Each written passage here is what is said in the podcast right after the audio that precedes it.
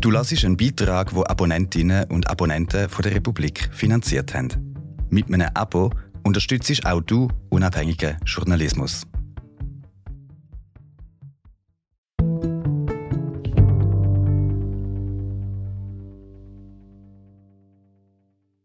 Der Pfarrer Hans van der Geist galt in den 1970er Jahren als Star in kirchlichen Kreisen. Doch als er sich zu seiner Bisexualität bekannte, zerbrach seine Ehe und er verlor seinen Job. Die Verknüpfung von Lust und Sünde hält der 90-Jährige für eine der größten Katastrophen in der Theologiegeschichte. Der fromme Bisexuelle von Barbara Lukesch, gelesen von Regula Imboden.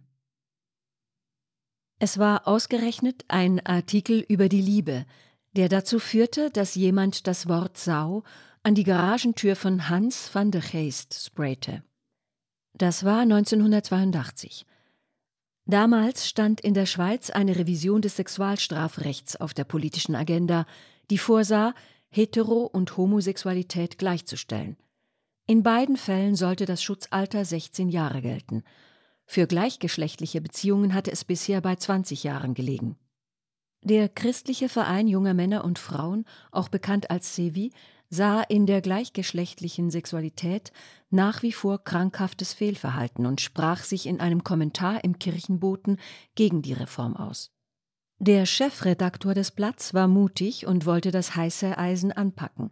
Er suchte eine Stimme, die das Anliegen der Revision unterstützte. Doch in der siebenköpfigen Redaktion wollte sich niemand exponieren, bis Hans van der Geest erklärte, er übernehme diesen Part. Er war damals Pfarrer, Seelsorger am Diakoniewerk Neumünster und redaktioneller Mitarbeiter des Blatts.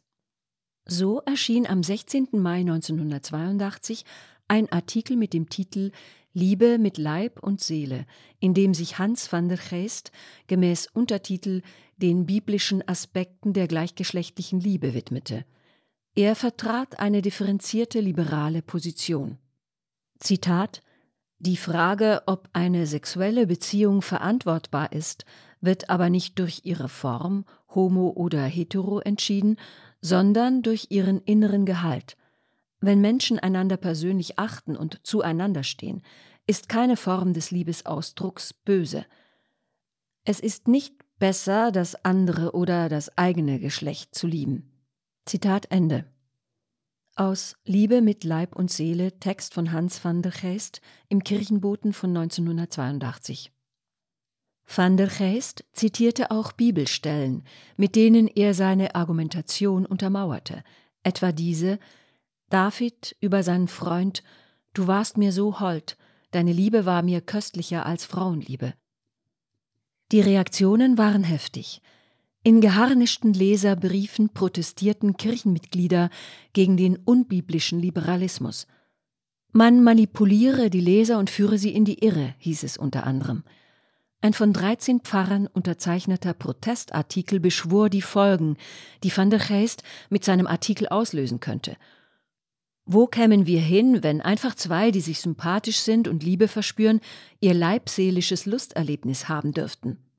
Und schließlich versprayte jemand die Garagentür der Familie van der Geest.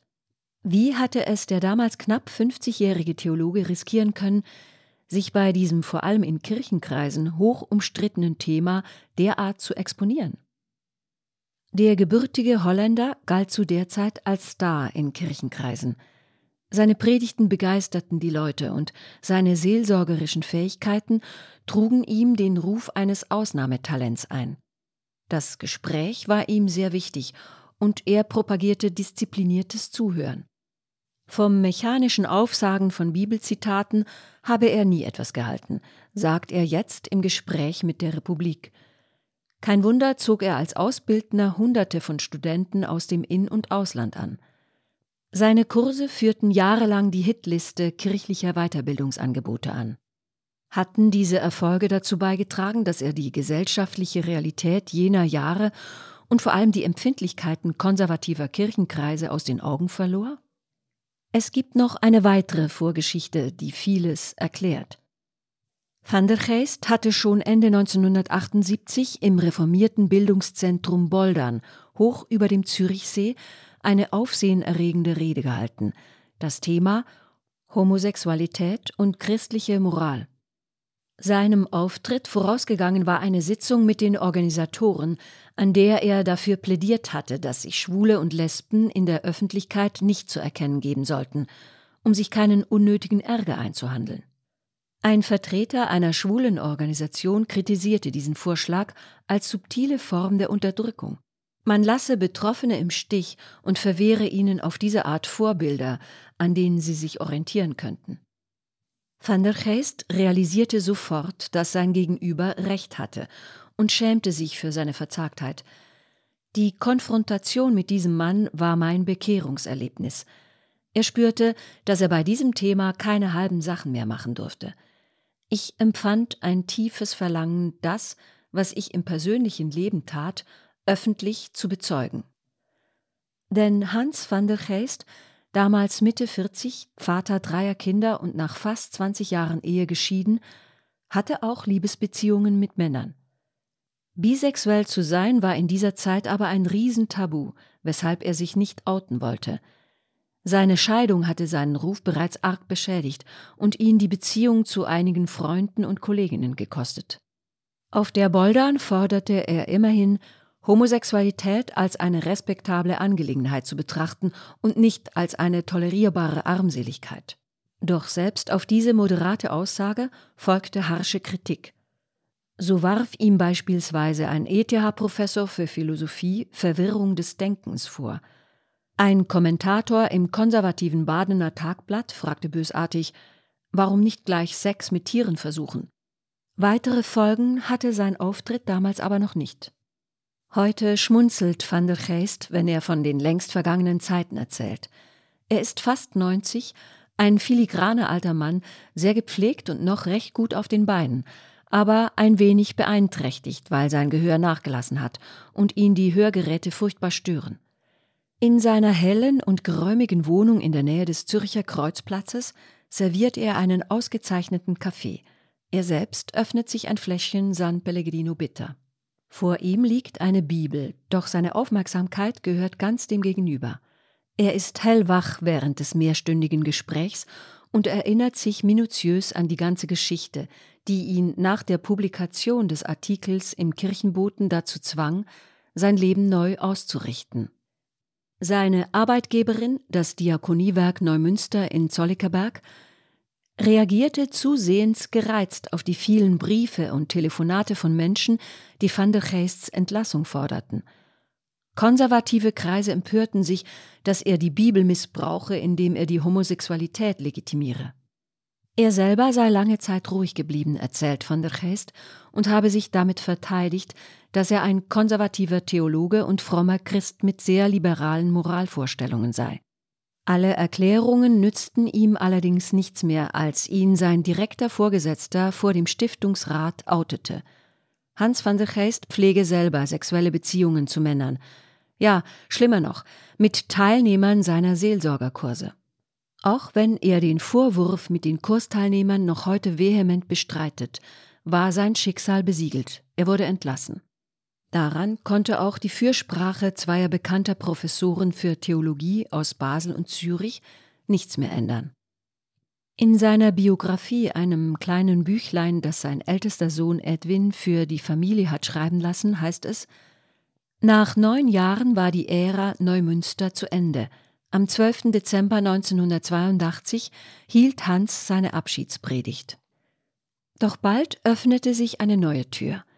Der damalige Präsident des Kirchenrats, Pfarrer Ernst Meili, war stets hinter ihm gestanden und fand, seine sexuellen Vorlieben seien Privatsache. Er half ihm dabei, eine Anstellung bei der Zürcher Landeskirche zu bekommen und sorgte dafür, dass er seine begehrten Seelsorgerkurse im Bildungszentrum Boldern weiterführen konnte. Das gesicherte Einkommen habe ihn als Vater dreier schulpflichtiger Kinder natürlich sehr beruhigt, erinnert sich van der Geest. Er habe jedoch seine Tätigkeit als Pfarrer vermisst, insbesondere das Predigen vor damals noch vollen Kirchenbänken. Dass ihn die Zeitungen allen voran die Boulevardmedien nach dem Rauswurf zum Sexpfarrer der Schweiz stempelten, war kein Nachteil für ihn. Im Gegenteil. Gerade deshalb vertrauten sich ihm viele Menschen an, die Probleme mit ihrer Sexualität und ihren erotischen Vorlieben hatten. So wuchs er in eine neue Rolle hinein.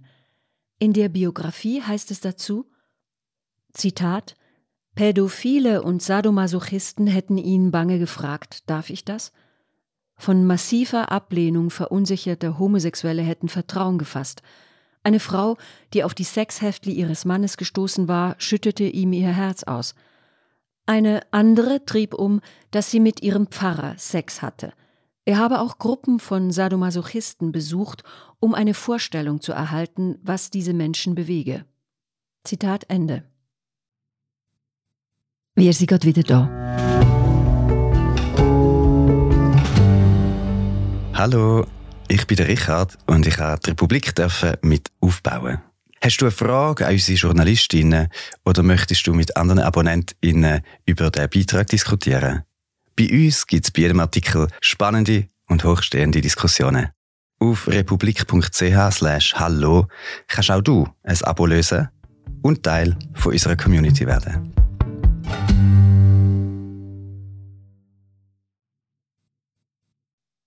Van der Geest fand jeweils schnell einen Draht zu den Ratsuchenden und begegnete ihnen frei von Vorurteilen. Seine eigene sexuelle Entwicklung, sagte er im Gespräch am Wohnzimmertisch, sei ja hindernisreich genug gewesen. Da hatte ich volles Verständnis für die Nöte dieser Menschen. Selber hatte er mit 16 noch in den Niederlanden erste sexuelle Erfahrungen mit einem Kollegen gesammelt. Das Übliche, sehr verspielt und nicht mehr als gemeinsames Masturbieren. Schön sei es gewesen, sehr schön sogar. Groß beunruhigt habe ihn diese Episode nicht, denn ihm sei von früh auf klar gewesen, dass er Pfarrer und Familienvater werden wolle. Dafür betete ich jeden Tag, also musste er eines Tages eine passende Frau kennenlernen, mit der sich diese Pläne verwirklichen ließen. Doch bevor es dazu kam, lernte er Martin kennen. Hans war 27, Martin zehn Jahre jünger. Als Sohn eines gehörlosen Vaters und einer blinden Mutter war der 17-Jährige daran gewöhnt, viel Verantwortung zu übernehmen. Daher war er seelisch und mental viel reifer, als sein Alter vermuten ließ, erzählt van der Geest. Die beiden verliebten sich heftig und kamen sich auch körperlich näher. Als sie dann zum ersten Mal eine Nacht zusammen verbrachten, sei das traumhaft schön gewesen, voller Leidenschaft und Liebe. Er habe keinerlei Schuldgefühle gehabt, sagt van der Geist. Doch bei Tageslicht sei er zu Tode erschrocken und habe gewusst, dass er diese Beziehung auf der Stelle beenden musste. Er zögert und schaut eine Weile zum Fenster hinaus. Dann sagt er leise Martin war die Liebe meines Lebens, und ich habe ihn schwer enttäuscht. Ein Jahr später lernte er Bea kennen und wusste bald, das ist die richtige. Er sei selber überrascht gewesen, wie sehr er in sie verliebt gewesen sei und wie begehrenswert er sie gefunden habe. Alles auf Kurs also, freute er sich. Das Getue mit den Männern würde er nun hinter sich lassen. Das sei nicht mehr als eine Lebensphase gewesen, redete er sich ein. Jetzt setzte er seinen Plan um. Heirat, drei Kinder, berufliche Erfolge, später dann Umzug von Holland in die Schweiz. Ihre Ehe sei äußerst harmonisch verlaufen. Seine Frau sei die beste Gesprächspartnerin gewesen, die man sich hätte wünschen können. Intelligent, aufmerksam, verständnisvoll. Dazu hätten ihn die Geburt seiner drei Kinder und ihr Aufwachsen derart beglückt, dass er sich einredete, alles sei gut. Bis dahin hatte er sich nie mehr auf Männer eingelassen. Er war allen Versuchungen regelrecht aus dem Weg gegangen. Martin schickte er einmal ungnädig fort, als dieser ihn besuchen wollte – doch nun nahm er immer häufiger an Selbsterfahrungsworkshops teil, die ihn durchschüttelten. Sein Schutzpanzer bekam Risse. Die Annäherungsversuche verschiedener Männer verwirrten ihn stärker, als ihm lieb war. Schließlich gab er den Widerstand auf. Ich musste mir eingestehen, sagt er heute, dass sich meine Sehnsucht nach Männern nicht länger unterdrücken ließ. Immer noch darauf bedacht, seine Ehe zu bewahren, schlug er seiner Frau zunächst vor, mit einem befreundeten, sexuell sehr freizügigen Paar eine Liebesnacht zu vier zu verbringen. Sie willigte zwar ein, fühlte sich dabei aber alles andere als wohl. Solche Eskapaden wollte sie nicht noch einmal. Edwin, der älteste Sohn, war damals zwölf Jahre alt. Bislang hatte er die Ehe seiner Eltern als extrem harmonisch empfunden. Nun spürte er auf einmal Spannungen zwischen den beiden. Er war von seiner Mutter eingeweiht worden, dass der Vater mit der Idee des Partnertauschs spiele. Der inzwischen 59-jährige Sohn sitzt im hellen Wohnzimmer seines Hauses in Zollikon und zuckt die Achseln. Was sollte ich mit dieser Information anstellen? Es sei für ihn als Sechsklässler vor allem belastend gewesen, zu merken, wie sehr die ganze Situation seine Mutter bedrückt habe. Doch es sollte noch schlimmer kommen. Hans van der Geest eröffnete seiner Frau, dass er Männer so sehr begehre, dass er sexuelle Beziehungen mit ihnen eingehen wolle. Ich wollte Bea auf keinen Fall betrügen, sagt er. Er habe seine Affären mit Männern nie als untreu empfunden. Hätte er sie hingegen vor seiner Frau verheimlicht oder ihr Lügen erzählt, wäre er sich sehr wohl als Verräter vorgekommen. Das Paar führte endlose Gespräche, um die vertragte Lage zu klären. Das Wort Bisexualität war damals noch nicht geläufig. So erzählte Hans van der Geest seiner Gattin Bea, dass ihn Männer auf eine andere Art anziehen als Frauen. Ein schöner Mann weckt in mir leidenschaftlichere Gefühle als eine schöne Frau, aber er schmuse auch gern mit ihr und wolle sie keinesfalls verlassen. Er könne sich sowieso nicht vorstellen, mit einem Mann zusammenzuleben. Das sei ein ewiges Hin und Her gewesen, und er habe sich große Mühe gegeben, ihr nicht weh zu tun. Doch er habe realisiert, dass er nicht auf Sinnlichkeit und Sexualität mit Männern verzichten wolle. 80 zu 20 zugunsten der Männer, so beziffert er heute seine Vorliebe. Edwin musste mit ansehen, wie schwer es seiner Mutter fiel, mit den neuen Anforderungen zurechtzukommen. Nach jeder Affäre des Vaters habe sie vergeblich gehofft, dass es die letzte sei. Hans van der Geest war ein attraktiver Mann, der sich nach vielen Jahren der Zurückhaltung nun mit Männern erotisch ausleben wollte. Sechs Jahre nach dem Coming Out kam es zwischen den Eltern zum Bruch. Die Mutter wollte die Scheidung, die 1981 vollzogen wurde. Ein Jahr später verlor er seinen Job. Bereits vor seiner Entlassung hatte er den Bestseller unter vier Augen Beispiele gelungener Seelsorge veröffentlicht, der heute noch verkauft wird, mittlerweile in der achten Auflage. Danach veröffentlichte er die Geschichten jener Menschen, die mit ihren sexuellen Neigungen nicht zurechtkamen, unter dem Titel Verschwiegene und abgelehnte Formen der Sexualität, eine christliche Sicht. Mit dieser Textsammlung erregte er einmal mehr Aufmerksamkeit und Empörung. Van der Geist hatte tatsächlich ein Kapitel in das Buch aufgenommen, das Zündstoff barg. In Kinderliebe zeigt er viel Verständnis für Pädophilie, beteuert, dass es einvernehmliche Beziehungen zwischen Kindern und Erwachsenen geben könne, die selbstverständlich frei von Gewalt und Manipulation sein müssten. Daraufhin kam es zu lautstarken Protesten. Fragt man ihn heute, ob er dieses Kapitel nach wie vor veröffentlichen würde, schüttelt er den Kopf. Nein, ich glaube, ich habe mich damals wirklich verrannt und das Ausmaß des Problems verkannt. Er habe sich von einigen Pädophilen, die bei ihm Rat suchten und sehr freundlich waren, zu stark beeinflussen lassen, sagt van der Geest. Dazu sei es ihm offenbar nicht gelungen, deutlich zu machen, dass es ihm viel mehr um die Rechte der Kinder auf eine eigene Sexualität als um das Ausleben pädophiler Neigungen gegangen sei. Der Verkauf lief großartig. 3000 Exemplare waren im Nu weg. Das Buch bietet gläubigen Christen denn auch zahlreiche Gedankenanstöße, dank denen sie ihre sexuelle Lust aus dem Dunstkreis der Sünde befreien können. Die Verknüpfung von Lust und Sünde gehe auf die leibfeindlichen Einflüsse der Gnostiker in den ersten Jahrhunderten des Christentums zurück und beherrsche nach wie vor das Denken vieler Menschen, sagt van der Geist. Für ihn ist sie eine der größten Katastrophen in der Theologiegeschichte. Selber sieht er die Gefühlswelt ganz anders. Lust zu erleben ist ein herrliches Wunder. Amen. Auch mit der bürgerlichen Leistungsideologie kann er nichts anfangen. Sie habe einen enorm zerstörerischen Einfluss auf die Sexualität. Das sei auch kein Wunder, denn die Sinnlichkeit stelle so ziemlich alles in Frage, was die Leistungsideologie propagiere. Sexualität ist unrentabel. Sie kostet Energie, und zwar viel. Sie orientiert sich ungern an der Uhr. Denn alle Lust will Ewigkeit. 1993 lässt sich Hans van der Geest mit 60 Jahren frühzeitig pensionieren. Er lebt allein, hat allerdings eine Freundin, mit der ihn eine intensive Beziehung verbindet. Gleichzeitig aber hat er immer wieder auch stürmische Affären mit Männern. Er entdeckt in diesen Jahren seine Leidenschaft für die italienische Oper und spielt immer eifriger Klavier, der Flügel in seiner Wohnung zeugt davon. Im Laufe des Morgens stimmt er die Arie O Don Fatale aus Verdis Don Carlos an. Er vertieft seine Fähigkeiten auf dem Gebiet des Kochens und Backens, nimmt regen Anteil am Leben seiner Kinder und Enkel. Dazu hat er sich eine Nähmaschine gekauft und fertigt sowohl Hemden wie Hosen und Anzüge selber.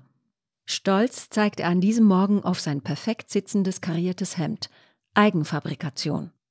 Gleichzeitig schreibt er mehr denn je – dem Thema Bisexualität widmete er dabei nicht weniger als 13 Romane. In den Geschichten versuchen verheiratete Männer den Spagat zwischen Ehe und schwuler Liebe. Sie heißen Das Liebesnest, Wilde Treue oder Arthurs Favorit. Dass er sich noch bis ins hohe Alter dermaßen für sein Lebensthema ins Zeug gelegt hat, begründet er damit, dass Bisexuelle trotz sexueller Revolution nach wie vor kaum wahrgenommen werden und auf wenig Verständnis stoßen. Das große Problem, das sie der bürgerlichen Gesellschaft bereiteten, sei ihr Umgang mit der Treue. Bisexuelle neigen naturgemäß nun einmal dazu, sexuell auf verschiedenen Hochzeiten zu tanzen und tun sich deshalb schwer mit Treue im herkömmlichen Sinn. Wenn er sich allerdings die LGBTQIA-Plus-Bewegung und ihre Errungenschaften anschaue, schöpfe er Hoffnung. Wie schade, bin ich nicht 70 Jahre später auf die Welt gekommen.